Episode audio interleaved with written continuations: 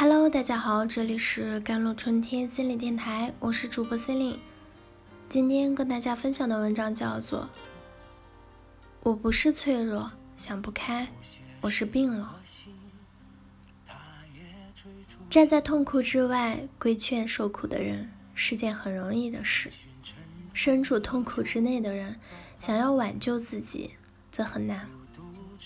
九月四日。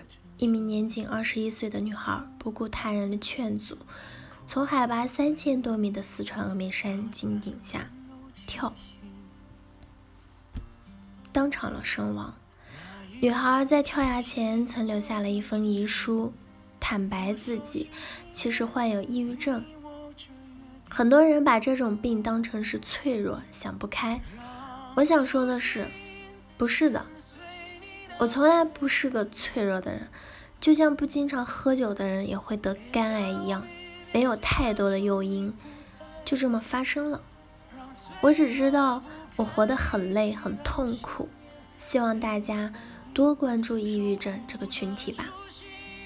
愿世界多些善意和美好，少些伤害。但是在这次跳崖的事件中，网友的评论中。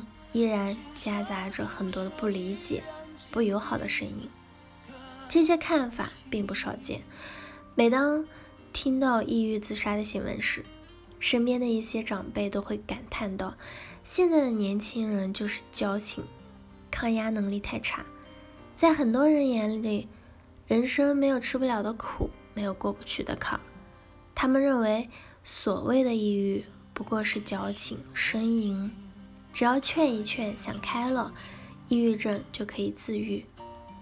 然而，事实并非如此。没有抑郁过的人不知道抑郁症有多可怕。跳崖女生的朋友小妮说：“印象里她是个善良的人，唱歌好听，人也很随和。”另一位同校的老乡对她的评价是：“以前常常一起吃饭，她一直很积极乐观啊。”怎么会这样？可见女生在周围人眼中是非常开朗的。事发过后，她的朋友们都很震惊，完全无法将她和抑郁自杀联系在一起。在人们的印象中，患有抑郁症的人是这样的：自闭、沉闷、不爱笑、没有交流的欲望。但事实上，很多抑郁症患者都会在人前。戴上精心伪装的面具，假装自己很活泼、很合群，而旁人根本无法发现这个秘密。当时的他看起来和从前没有两样，照常继续着自己的生活。可他突然发现自己对所有的事情都失去了兴趣，甚至不愿意去做那些他曾经很想去做、很有热情的事情。后来他明白了，抑郁症的对面并非快乐，而是活力。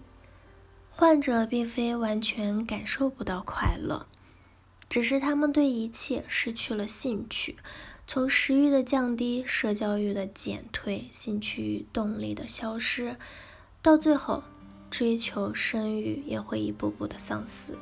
丧失，那是一种沉溺水中、暗无天日的绝望。可是，许多抑郁症患者不仅要跟自己的疾病对抗，更要承受着身边人误解所带来的二次伤害。过去的委屈和痛苦历历在目，一下子爆发。回过神来之前，他早已在楼与楼之间高速的坠落。生活中不乏这样的人，他们难以理解一个抑郁症患者的痛苦，于是。一些患者转而在网上倾诉与发泄，可是隔着屏幕，人的恶意和冷漠反而会被放大。糟糕的社会环境与可怖的疾病一起，成了击垮抑郁症患者的共谋。对抑郁症患者的误解和打击，让抑郁症人群的生存环境极其的恶劣。这一实验证明，抑郁症不仅仅是心理问题，还与生理疾患有关，抑郁症在医学中尚未有明确的病因。一些人却想当然的把它归结为心理或者情绪的问题。他们不会对一个受伤流血的人说：“你为什么要喊疼？”也不会对一个癌症患者说：“你太自私了，为什么不好起来？”不考虑人家的感受、家人的感受，却会在看到别人因为抑郁而结束自己的生命时心生鄙夷，认为对方过于的脆弱。外界的诋毁加重了抑郁症患者对自己的否定，会让他们在自己的情绪里越陷越深。抑郁症患者的伤口别人看不到，只能埋在心底，任其把所有的快乐和希望都啃食，最终陷入了绝望。每天一边挣扎着自导自演，一边假装自己没事儿。感冒了可以吃阿司匹林，受伤了可以去看跌打。大脑和心理也是身体的一部分，为什么他生病了就要遭到误解和嘲讽？相信很多人在新闻标题中看到过“不顾众人劝阻，众生月下”的字眼。如果疾病可以劝阻，那么世界将会是多么的神奇！好了，以上就是今天的节目内容了。咨询请加微信公众号 jlct 幺零零幺，或者添加我的手机微信号幺三八二二七幺八九九五。我是 c e l i n e 我们下期节目再见。